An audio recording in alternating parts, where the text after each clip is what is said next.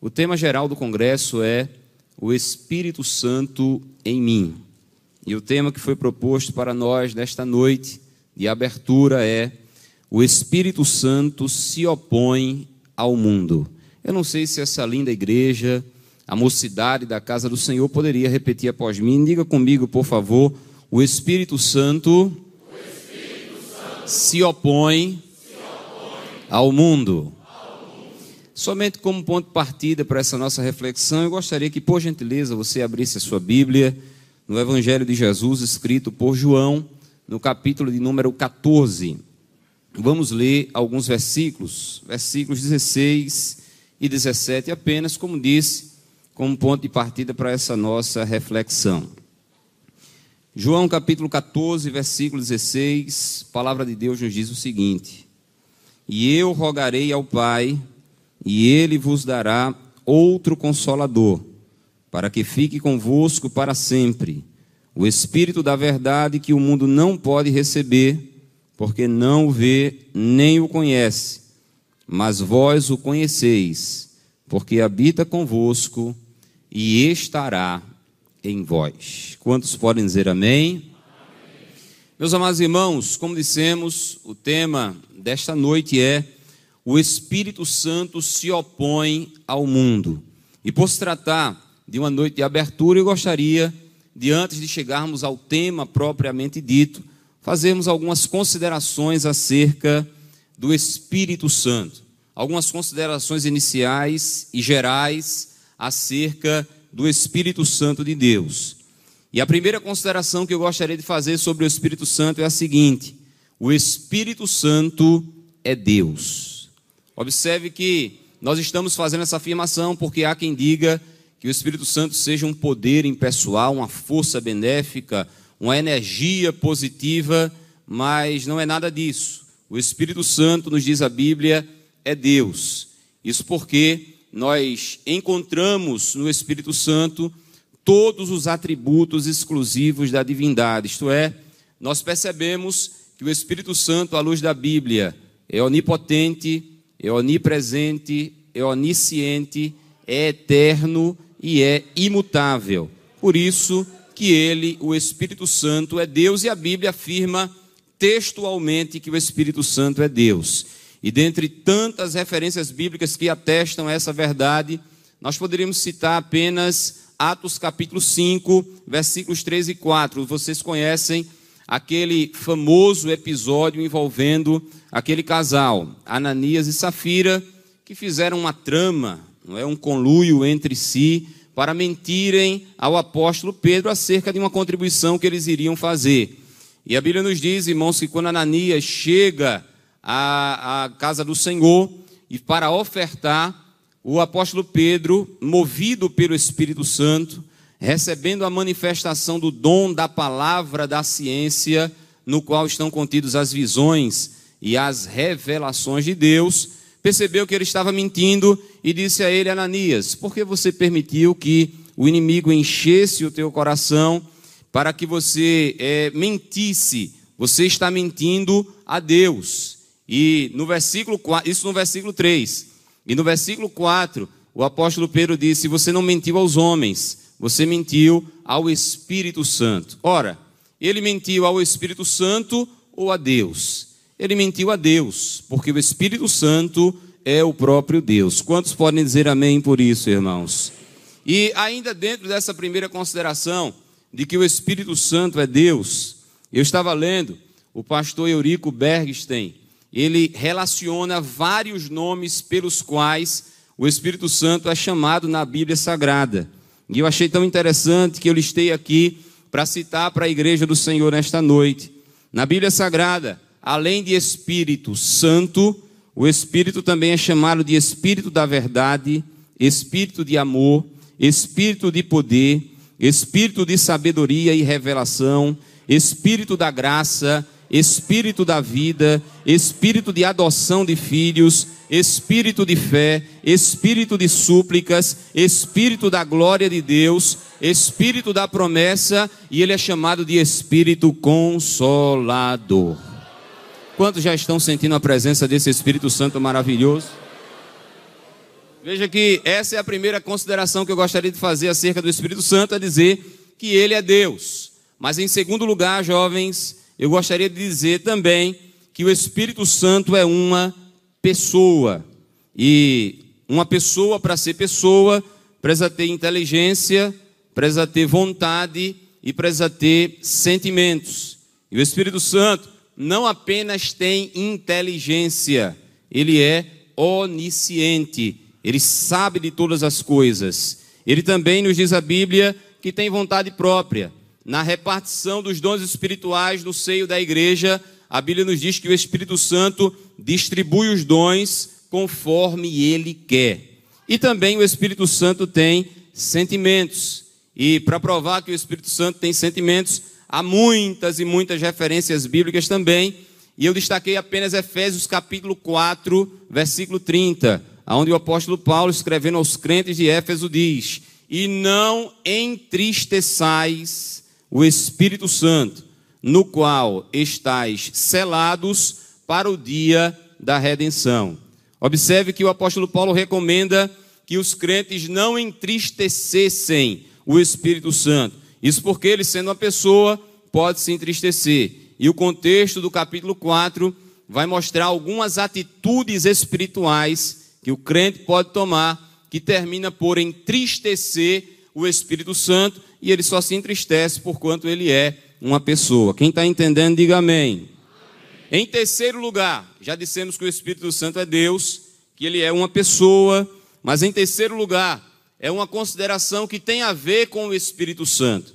Eu gostaria de dizer nesta noite, nesse quadragésimo congresso, que nós, os pentecostais, damos a merecida ênfase à doutrina do Espírito Santo nas Escrituras. Deixa eu só perguntar aqui nesta noite: Quantos crentes pentecostais estão reunidos aqui no Templo Central, irmãos? Eu também sou pentecostal. Agora a grande pergunta é: o que é ser pentecostal? Ser pentecostal é crer que a experiência descrita por Lucas no livro de Atos dos Apóstolos, no capítulo número 2, continua se repetindo até os dias de hoje. Ou seja, ser pentecostal é crer que Jesus continua batizando com o Espírito Santo e com fogo, com a evidência inicial do falar em outras línguas, e que esse Espírito Santo continua manifestando dons espirituais em toda a sua igreja. Isso é ser pentecostal. É crer que Jesus continua batizando e que o Espírito Santo continua manifestando dons espirituais. Por que estamos dizendo isso? Porque há irmãos nossos de outras denominações que exploram a doutrina do Espírito Santo, mas não creem nesta parte. Eles são chamados cessacionistas. Por quê? Porque eles creem que os dons e o batismo cessou, cessaram no primeiro século, quando o colégio apostólico se foi e o último livro da Bíblia foi escrito. Mas não há base bíblica para pensar assim. Nós observamos à luz da Bíblia que o batismo com o Espírito Santo é para toda a igreja de todos os tempos e de todos os lugares. Prova é que quando Jesus batizou aqueles discípulos com o Espírito Santo, lá em Atos dos Apóstolos, no capítulo 2, e eles começaram a falar em línguas estranhas, houve quem estivesse ali em Jerusalém e até zombassem daqueles crentes, dizendo: eles estão bêbados, por isso que, é que eles estão falando assim, uma língua meio desconhecida, uma língua meio emboloada. E aí Pedro, já batizado com o Espírito Santo, cheio de unção, cheio de ousadia, cheio de intrepidez, ele se levanta e diz: Varões galileus, estes homens não estão bêbados, não, como vocês estão dizendo a essa hora do dia, não. O que vocês estão vendo acontecendo aí é cumprimento da promessa de Deus feito pelo profeta Joel, que disse que nos últimos dias ele derramaria o seu espírito sobre toda a carne. E eles estão vivenciando agora essa promessa. Aí lá no versículo 39, Pedro diz assim: Esta promessa do batismo com o Espírito Santo vos diz respeito a vós que estáis aqui, mas diz respeito aos vossos filhos, ou seja, às próximas gerações, a todos quantos estão longe, a tantos quantos Deus nosso Senhor chamar. Ora, irmãos, Deus ainda continua chamando para a salvação e o pecador continua atendendo o convite de Deus para a salvação. Enquanto Jesus salvar na face da terra, ele vai continuar batizando com o Espírito Santo e com fogo, com a evidência inicial do falar em línguas estranhas. Quer ver uma coisa? Quem aqui já é batizado com o Espírito Santo? Levanta a mão e dá aquele glória bem bonito para Jesus. Isso aqui não é alucinação coletiva, não. Isso aqui não é produto de lavagem cerebral, não. Isso aqui é o poder de Deus. Isso aqui é verdade. Jesus batiza, Jesus reveste, Jesus enche o crente com o Espírito Santo e ele fala em línguas estranhas na presença de Deus. E se você não é batizado com o Espírito Santo, vai se quebrantando aí onde você está. Vai pedindo, vai suplicando aí onde você está, porque pode ser que ainda esta noite Jesus te batize com o Espírito Santo. Quem crê nisso aqui nesta noite, irmãos? A quarta consideração, ou seja, a quinta consideração que eu gostaria de fazer sobre a pessoa bendita do Espírito Santo é que nós estamos na dispensação do Espírito Santo. Nós estamos no tempo do Espírito Santo. Nós estamos na era do Espírito Santo. E nós podemos provar isso, não apenas pelo texto que nós acabamos de ler, mas Jesus diz que ele está subindo aos céus, e depois que ele subisse aos céus, ele não deixaria os seus discípulos órfãos, mas ele enviaria um outro consolador que estaria com eles para sempre. De forma que vejam, a Trindade sempre atuou na história da humanidade no meio do povo de Deus. A Trindade atuou no Antigo Testamento, a Trindade atuou nos quatro evangelhos e atuou, a Trindade atua no período da igreja. Só que no Antigo Testamento se destaca mais a pessoa do Pai. Nos quatro evangelhos se destaca mais a pessoa do Filho. E agora, no período da igreja, se destaca mais a pessoa bendita do Espírito Santo de Deus. É Ele quem está cuidando de nós, é Ele quem está nos preparando para nos encontrarmos com o nosso Senhor e Salvador Jesus Cristo nos ares. Nós estamos na era do Espírito Santo. E a sexta e última consideração inicial que eu gostaria de fazer sobre o Espírito Santo é que o Espírito Santo ungiu Jesus de Nazaré para o seu ministério. E aí é o texto que o nosso amado pastor leu em Isaías capítulo 61, quando Jesus, o Cristo pré-encarnado, toma os lábios do profeta Isaías e diz: O Espírito do Senhor Jeová, ele está sobre mim. Ele é sobre mim porque ele me ungiu para pregar boas novas. Ele me ungiu para consolar. Ele me ungiu para restaurar.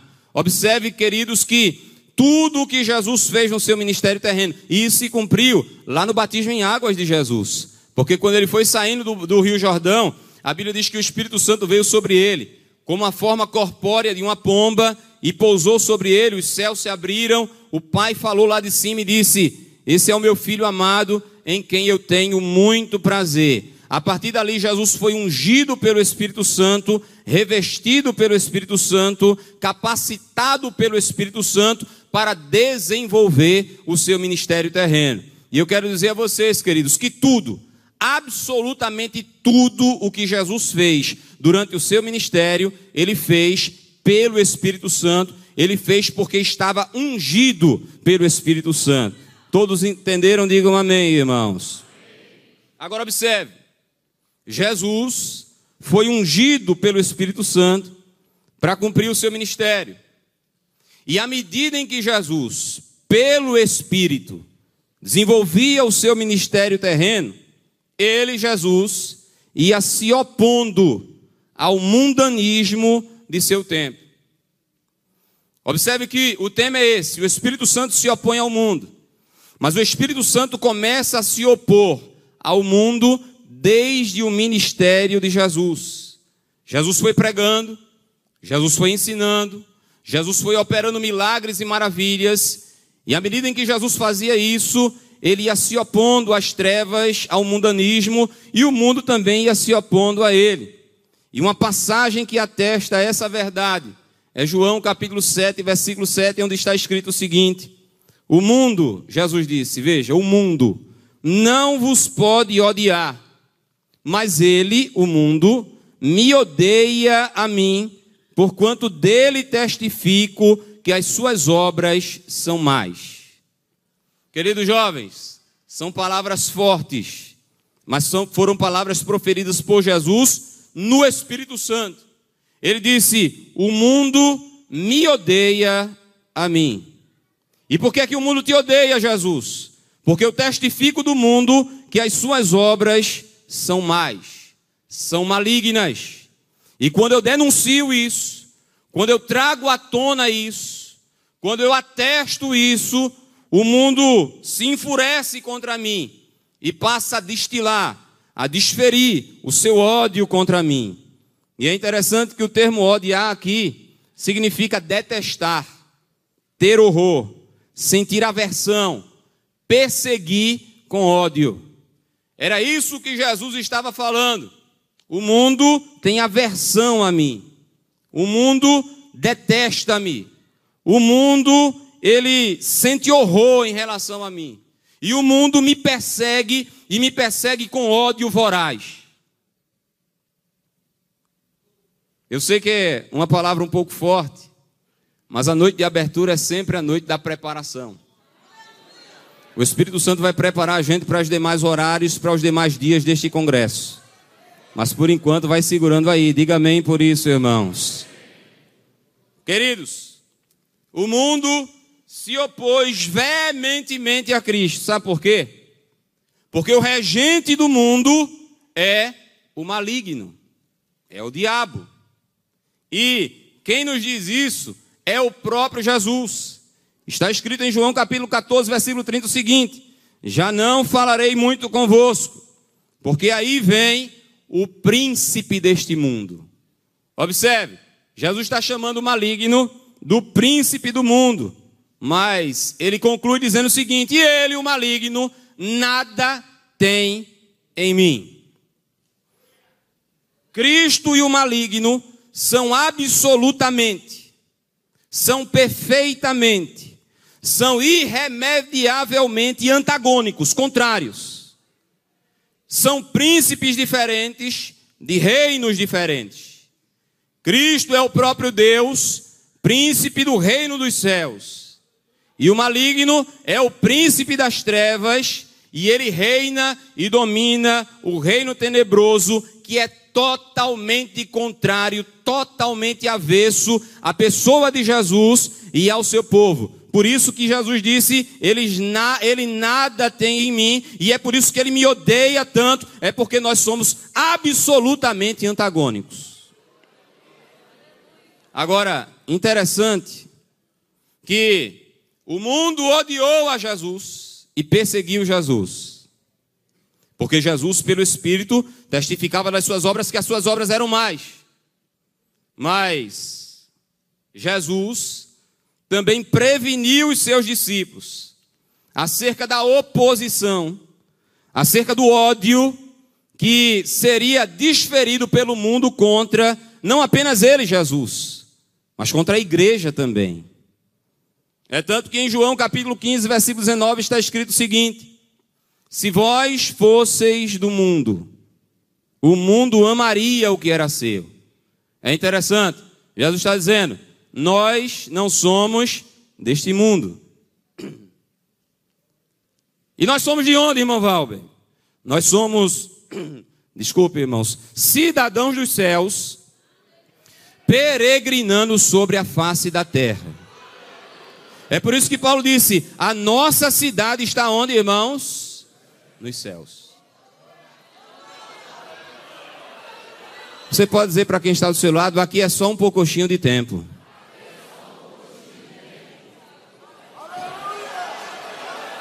Não se empolgue muito, não. Não se apegue muito, não. Porque nós somos peregrinos que dia após dia, aleluia, estamos marchando em direção a Canaã celestial. Nós não somos mais deste mundo. Jesus disse: Se vós fosseis do mundo, o mundo amaria o que era seu. Mas porque não sois do mundo, Antes eu vos escolhi do mundo. Onde estão escolhidos de Deus aqui, irmãos, desta noite? Aí ele diz: Por isso é que o mundo vos aborrece. Em outra versão diz: É por isso que o mundo vos odeia. De forma que o Espírito Santo se opôs ao mundo através de Jesus no seu ministério. E depois que Jesus subiu aos céus, o Espírito Santo continua se opondo ao mundo por meio da sua igreja. A igreja agora é um instrumento do Espírito Santo para fazer frente para se opor a este mundo. Quem está entendendo, diga amém. amém. E aí, irmãos, desde o primeiro século que tem oposição contra a igreja. Porque, ungida pelo Espírito Santo, a igreja se opôs ao mundo desde o seu nascedouro, lá em Atos capítulo 2. E já no primeiro século, a Bíblia nos mostra que ela era contrária à cultura, à ética e à moral greco-romana dos seus dias. Nós vemos isso claramente quando, por exemplo, o evangelho chegou à cidade de Éfeso. O nosso pastor está dando uma sequência maravilhosa sobre a igreja de Éfeso, o que estava na cidade de Éfeso. E a Bíblia nos diz que quando o evangelho chega em Éfeso, a cidade é uma cidade pagã, uma cidade idólatra, uma cidade profundamente imoral. E aí o evangelho chega com a santidade, chega com os bons costumes, chega com aquilo que contraria as trevas e a perseguição se levanta contra a igreja lá na cidade de Éfeso. Nós vemos isso quando o evangelho chegou na cidade de Corinto. Corinto que era certamente a cidade mais imoral do primeiro século. E talvez uma das cidades mais imorais de todos os tempos. É por isso que Paulo é tão enfático quando ele escreve a carta aos Coríntios e recomenda a santidade, a pureza, a, aos cristãos, aos crentes daquela igreja. Quando o evangelho chega a Atenas, uma cidade com milhares e milhares de deuses, houve uma atmosfera espiritual muito difícil, muito pesada contra o evangelho de Cristo, mas o evangelho foi pregado. O evangelho foi falado, o evangelho foi anunciado, mesmo em Atenas, em Roma, a capital do Império Romano. Paulo diz: Olha, não vos conformeis com este mundo, porque Roma era uma cidade que estava totalmente degenerada do ponto de vista espiritual e do ponto de vista moral também. De maneira que, quando a igreja chegava com a mensagem do Evangelho, com a mensagem da santidade, com a mensagem ungida pelo Espírito Santo, a oposição se levantava. As perseguições se levantavam, as pessoas rangiam os dentes contra a igreja, as pessoas perseguiam a igreja com ódio. Mas eu quero dizer a vocês que a perseguição que começou nos primeiros séculos, ela se estendeu e se estende até os dias de hoje. Por quê? Porque assim como o Espírito Santo se opunha ao mundo daquele tempo, o Espírito Santo continua se opondo ao mundo de hoje, se opondo ao mundanismo de hoje. E na exata medida em que a vinda de Cristo se aproxima, esse mundo lá fora vai ficando cada vez mais mundo e vai ficando cada vez mais imundo. E o espírito do anticristo vai atuando com cada vez mais intensidade. E o cerco contra a igreja vai se fechando cada vez mais. Eu vim aqui da parte de Deus para trazer essa palavra de advertência a todos nós, principalmente a mocidade da casa do Senhor. À medida em que o tempo do fim se aproxima, o cerco vai se fechar ainda mais contra a igreja. A oposição à igreja vai aumentar ainda mais. Assim como Cristo, a igreja também testifica deste mundo que as suas obras são mais. Jesus testificou que as obras do mundo eram mais, denunciando-as, e sofreu oposição. E sofreu, eu sei que é uma palavra um tanto contundente, mas foram palavras de Jesus, sofreu o ódio do mundo do seu tempo. À medida que a igreja também, a semelhança de Cristo, testifica as obras deste mundo que está lá fora, essa aversão, esse aborrecimento e esse ódio vai crescendo também contra a igreja do Senhor. E eu poderia citar aqui alguns exemplos de testemunhos da igreja que desperta essa fúria por parte do mundo em relação a nós. E dentre tantos exemplos de oposição da igreja a este mundo e vice-versa. Eu poderia citar pelo menos três testemunhos da igreja que está despertando a aversão do mundo em relação a nós, principalmente nos dias de hoje.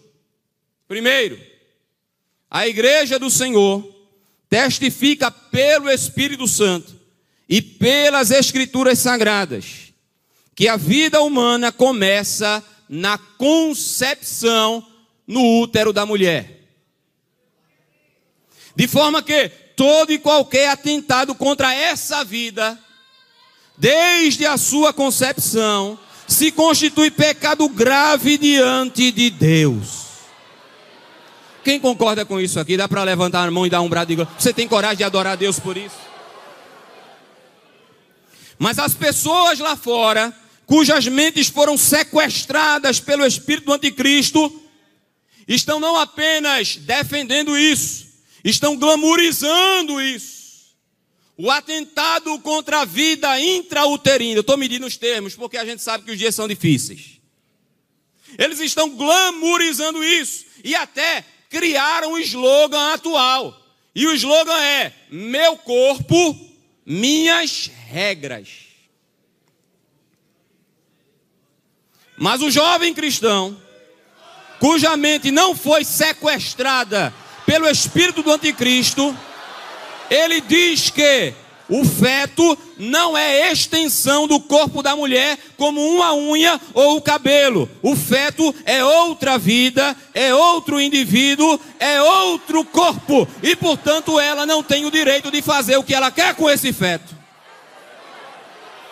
E além disso, o jovem cristão se norteia pelo princípio da palavra de Deus, que está lá em 1 Coríntios 6,19, que diz: Ou não sabeis que o nosso corpo é o templo do Espírito Santo,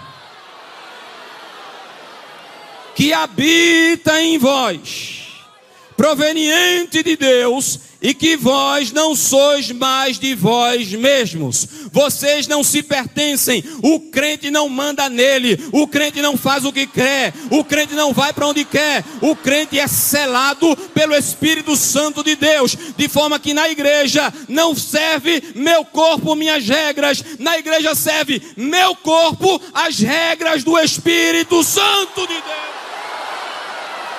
Levante a sua mão e dê um brado de glória para esse Deus maravilhoso.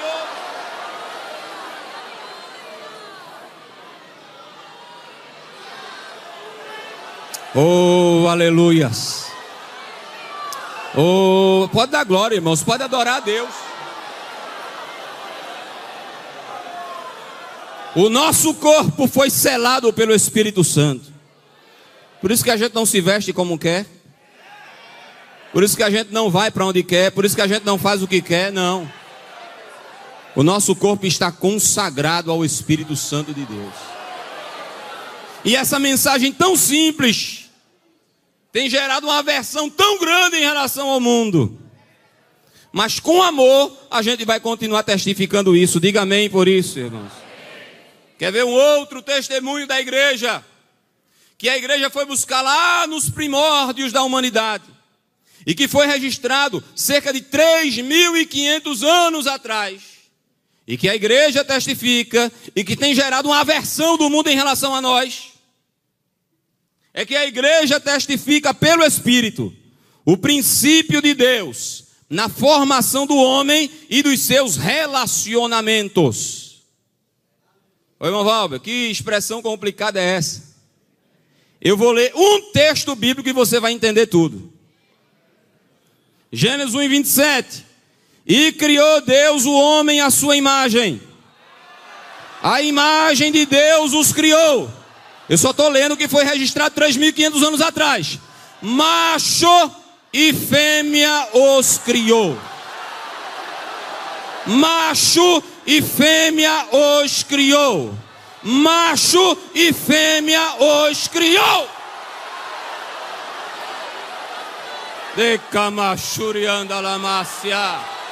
Eu estou sentindo o peso da palavra, o peso da santidade de Deus aqui no templo central. Levante a sua mão, dê um brado de glória e sinta a presença do Espírito Santo de Deus na sua vida.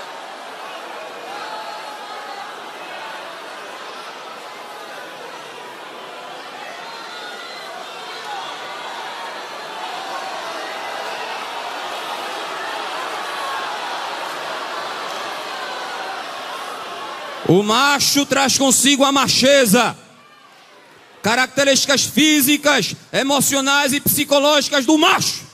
E a fêmea traz consigo a feminilidade, características físicas, psicológicas e emocionais da fêmea. Você não nasceu no corpo errado, você nasceu no corpo certo. Deus te fez assim, Ele vai ser glorificado na tua vida assim, o Espírito Santo vai te encher assim, e você só vai ser feliz se for assim como você foi criado.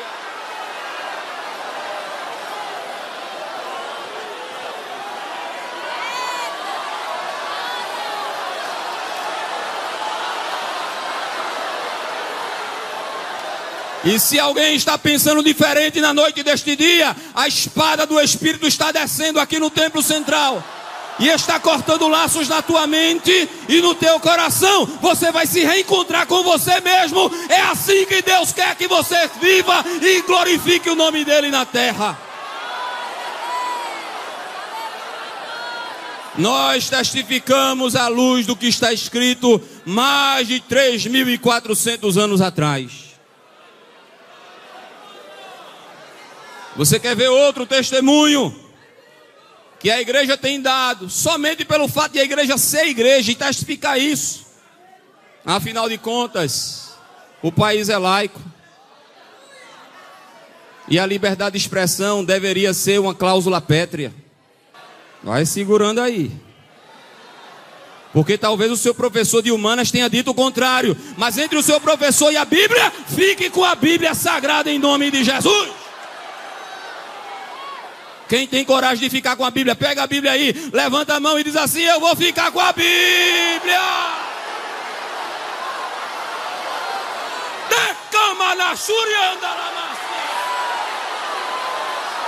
Recebe graça, recebe autoridade do Espírito Santo para ser uma testemunha nesta última hora.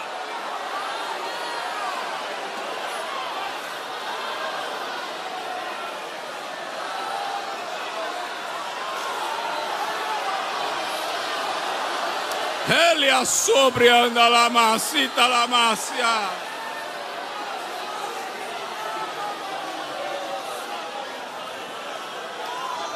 Eu quero dizer a vocês que esta corrente de ideias representa uma desconstrução ponto a ponto da fé cristã. Uma desconstrução ponto a ponto dos princípios do evangelho.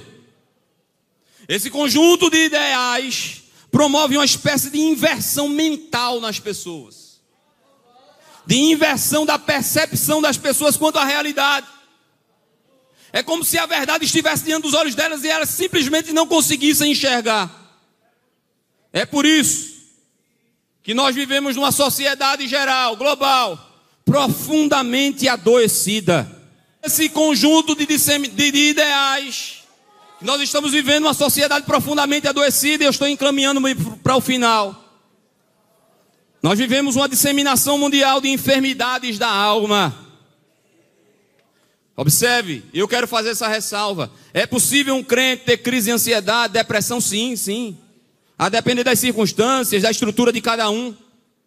Mas eu estou falando de doenças da alma ocasionadas pelo pecado, pelo estilo de vida mundano que essas pessoas estão vivendo cada vez mais sem limite e a vida vai se tornando um vale tudo. E é por causa disso que a gente está vivendo essa disseminação mundial de enfermidades da alma, como depressão, crise de ansiedade, surtos psicóticos. Cada vez mais violência, cada vez mais crueldade, cada vez mais indiferença, cada vez mais imoralidade, cada vez mais desconstrução do modelo bíblico de família, cada vez mais pessoas dependentes químicos. E ainda há quem queira liberar os entorpecentes. Mas só sabe o terror que é alguém viciado nisso, quem tem alguém nisso dentro de casa. Pessoas viciadas em redes sociais, casos de possessões e opressões malignas aumentando a cada dia. Eu estou falando em relação ao Brasil e ao mundo. Ataques aos cristãos, falsas teologias que estão encaminhando multidões à perdição. Queridos jovens, por favor, cuidado com esses falsos teólogos de internet. De falsas igrejas com falsas ideias que não estão nem aí, olha, para a saúde espiritual de ninguém, que estão encaminhando suavemente multidões para a perdição, mas eles estão lucrando com isso. Fique com o que o seu pastor ensina, fique com o que os seus pastores ensinam, fique com aquele presbítero simples lá da congregação. Ele é simples, mas ele é crente, ele ama a sua alma, ele ensina a palavra de Deus a você.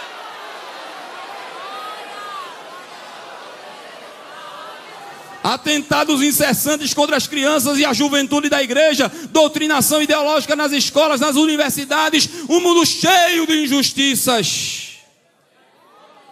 É essa avalanche que está vindo sobre nós nesta última hora. Como é que resiste a isso, irmão Valber? Só tem um caminho: a unção do Espírito Santo na igreja. O Espírito Santo é em você. É interessante que pelo Espírito Santo, Jesus advertiu os seus discípulos em relação à perseguição inicial e aconteceu. Já em Atos e nos três primeiros séculos, lá em João 16, Jesus disse assim: Olha, eu estou dizendo essas coisas para vocês, para que vocês não se escandalizem. Ou seja, para que vocês não se desviem, não tropecem. Eu estou avisando, eu estou avisando. Eu quero dizer que é uma noite de aviso aqui no Tempo Central. É uma noite de aviso de Deus, do Espírito Santo para a gente. Está chegando o tempo em que vocês serão expulsos. Isso é para os discípulos lá no primeiro século. Vocês serão expulsos da sinagoga e ser expulso da sinagoga é, era muito mais do que ser privado do culto. Era perder a cidadania mesmo, os direitos. Era se tornar um subcidadão. E a gente não está caminhando para esses dias, não? Só basta segurar os princípios. Só basta dizer que é crente e ser crente. Está chegando a hora. Lá atrás em que qualquer que matar vocês vai cuidar que está fazendo, vai estar prestando um culto a Deus. Olha para aí. E eu estou avisando isso a vocês agora, para que quando aquela hora chegar, vocês não se escandalizem.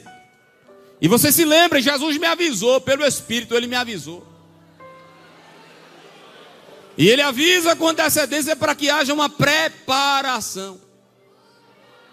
Eu cresci no ciclo da oração ouvindo Jesus falar preparação e muita preparação nesta última hora. Estou avisando. Vai acontecer. Mas eu estou avisando para vocês se prepararem. Mas eu quero dizer a vocês que antes dessa hora chegar, eu vou enviar sobre vocês o Espírito Santo. Ele vai revestir vocês. Aleluias. Você pode adorar a Ele aqui nesta noite? Ele vai dar graça a vocês. Ele vai dar poder a vocês.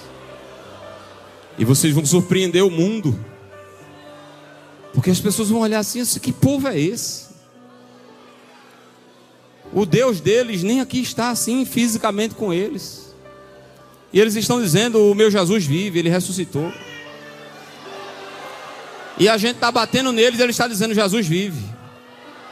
A gente está prendendo eles, ele está dizendo: Jesus vive. A gente está ameaçando a eles, dizendo: mude a mensagem. Mas eles continuam dizendo: Jesus vive, Jesus vive, Jesus vive.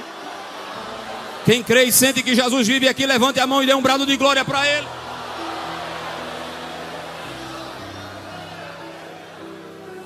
A gente está matando eles, ele está dizendo que Jesus vive. O que é isso? É o Espírito Santo. É o Espírito Santo. é o Espírito Santo. Mas o mesmo Jesus que pelo Espírito profetizou a perseguição inicial, pelo mesmo Espírito profetizou a perseguição final que será a nossa. Lá no sermão escatológico, em Mateus 24, versículos 9 e 10, Jesus disse: Olha, por causa do meu nome, vocês serão odiados de todas as gentes. Vocês se tornarão insuportáveis. e por se multiplicar a iniquidade, nesse tempo o amor de muitos vai esfriar. Muita gente vai se escandalizar, vai parar, vai se trair um ao outro. Mas aquele que perseverar até o fim, esse será salvo mas não tem como perseverar até o fim diante de uma avalanche dessa que está vindo sobre nós, se não for pela unção do Espírito Santo. É por isso que Jesus avisou para que a gente se preparasse, e é por isso que nesse congresso o Espírito Santo vai vir sobre a igreja de uma maneira extraordinária. Agora a gente tem uma garantia, viu? A perseguição está vindo aí, tá? Os dias ficarão mais difíceis, ficarão. Mas tem uma coisa, a gente tem uma garantia. Jesus disse: Pedro, tu és Pedro. Mas sobre esta pedra, o Cristo, o Filho do Deus vivo, eu edificarei a minha igreja. E as portas do inferno não prevalecerão contra a minha igreja. A igreja no poder do Espírito Santo é indestrutível. Quem crê assim adora, quem crê assim glorifica o nome de Jesus.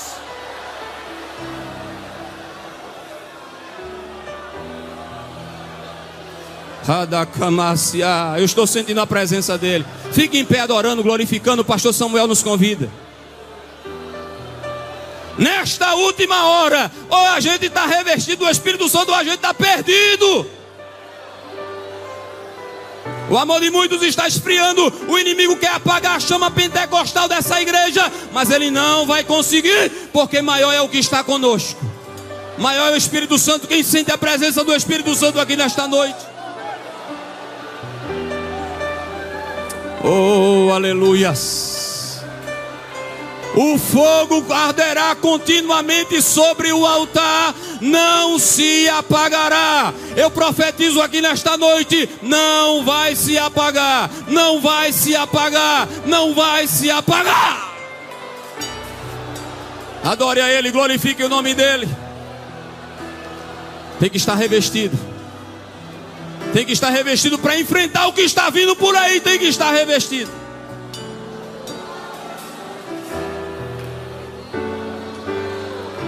O pastor Samuel convida. Quem aqui não é batizado com o Espírito Santo e crê que Jesus pode revestir de poder para enfrentar o que está vindo por aí. Se você crê de verdade, vem aqui à frente. Quem está lá atrás, quem está na galeria.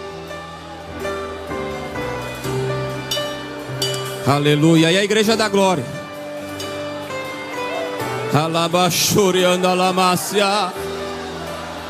Não tenha pressa de sair da presença do rei. O rei está aqui, o céu está aberto. O fogo de Deus está descendo no templo central nesta abertura. Eu creio que Jesus reveste de poder.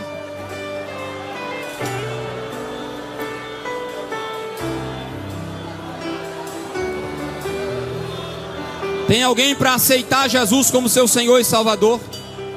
Tem alguém que quer se entregar para Cristo? Amém. Se tiver, venha. Está descendo mais vidas ali para Jesus, revestido de poder. Oh, aleluias. Venha com pressa em nome de Jesus. Para quem já é batizado com o Espírito Santo, é uma noite de renovação do pacto. O Senhor está te alistando hoje para as fileiras daqueles que vão resistir, que não serão tragados por essa avalanche, que não sucumbirão perante a fúria do adversário. O inimigo está investindo muito forte lá fora, irmãos, porque é já a última hora. Mas enquanto ele está investindo lá fora muito forte, muito alto, o Espírito Santo vai investir na igreja nesta última hora de uma forma que ele nunca fez.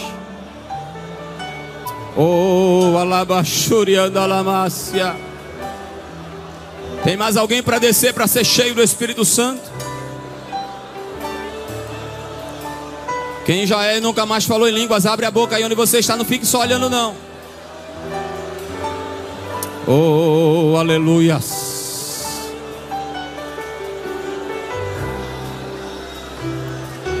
Enche Jesus.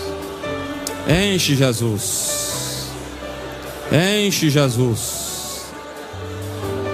Enche Jesus. Se tem alguém para Jesus, venha. Se tem alguém para Jesus, para voltar para Jesus, para voltar a sentir a presença do Espírito Santo, faz um sinal assim com a mão.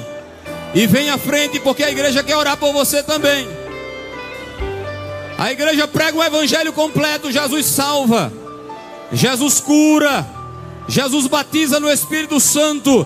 E em breve voltará para levar a sua igreja para o céu. Vem a primeira vida em nome de Jesus, enquanto Jesus está enchendo os crentes. Onde está a primeira vida? Faz um sinal assim com a mão. Você está afastado dos caminhos do Senhor. Quem sabe você era um desses que dava glória, que dava aleluia, que chorava, que falava em línguas estranhas, mas alguma coisa aconteceu e você parou. Jesus está te chamando, volta, filho pródigo. Ele vai te abraçar novamente. Senhor nosso Deus e nosso Pai.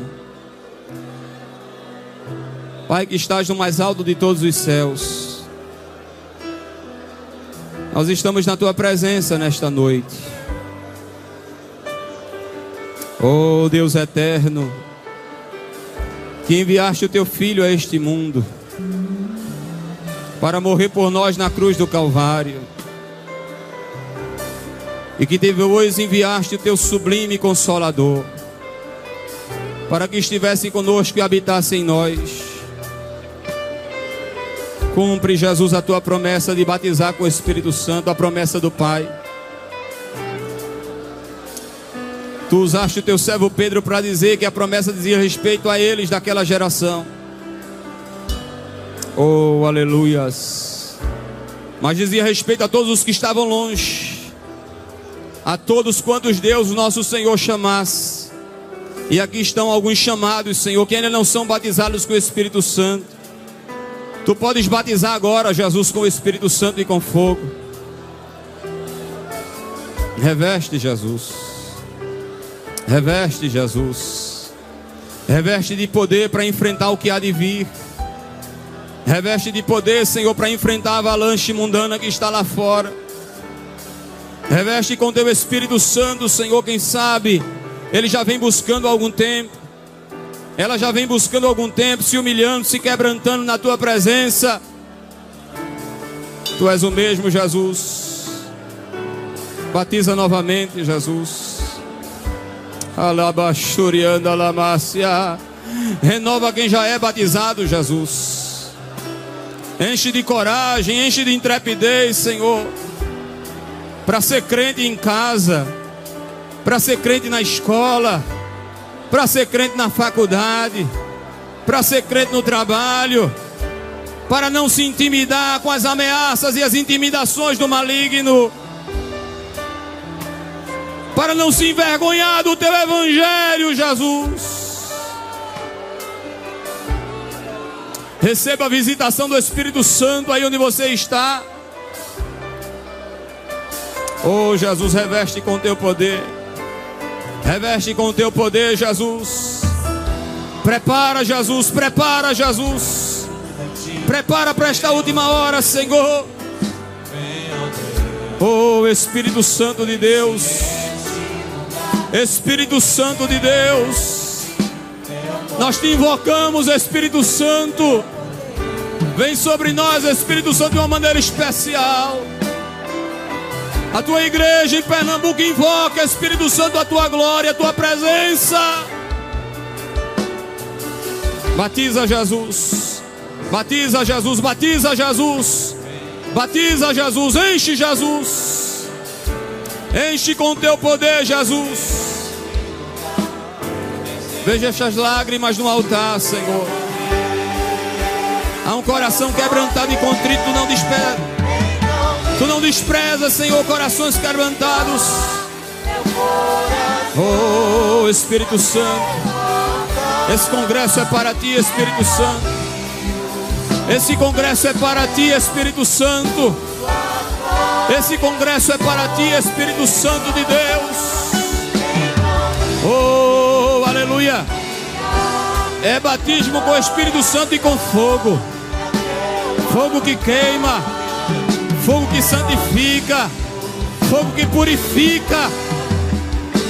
Oh Senhor, que as tuas labaredas de fogo estejam purificando a juventude da tua igreja nesta noite. Batiza Jesus, batiza Jesus, batiza Jesus, batiza Jesus. Está descendo a unção do céu aqui neste momento. Levante a tua mão para adorar. Jesus batizou primeiro ali com o Espírito Santo.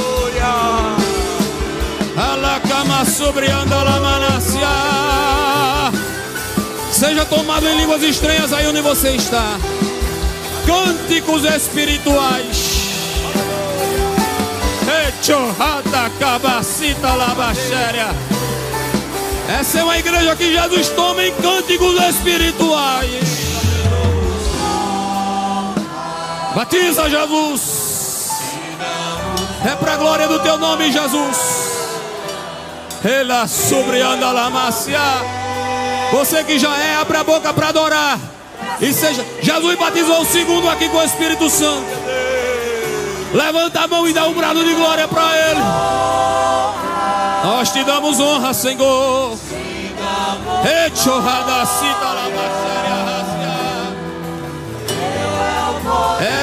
Jesus preparando para a guerra que há de vir.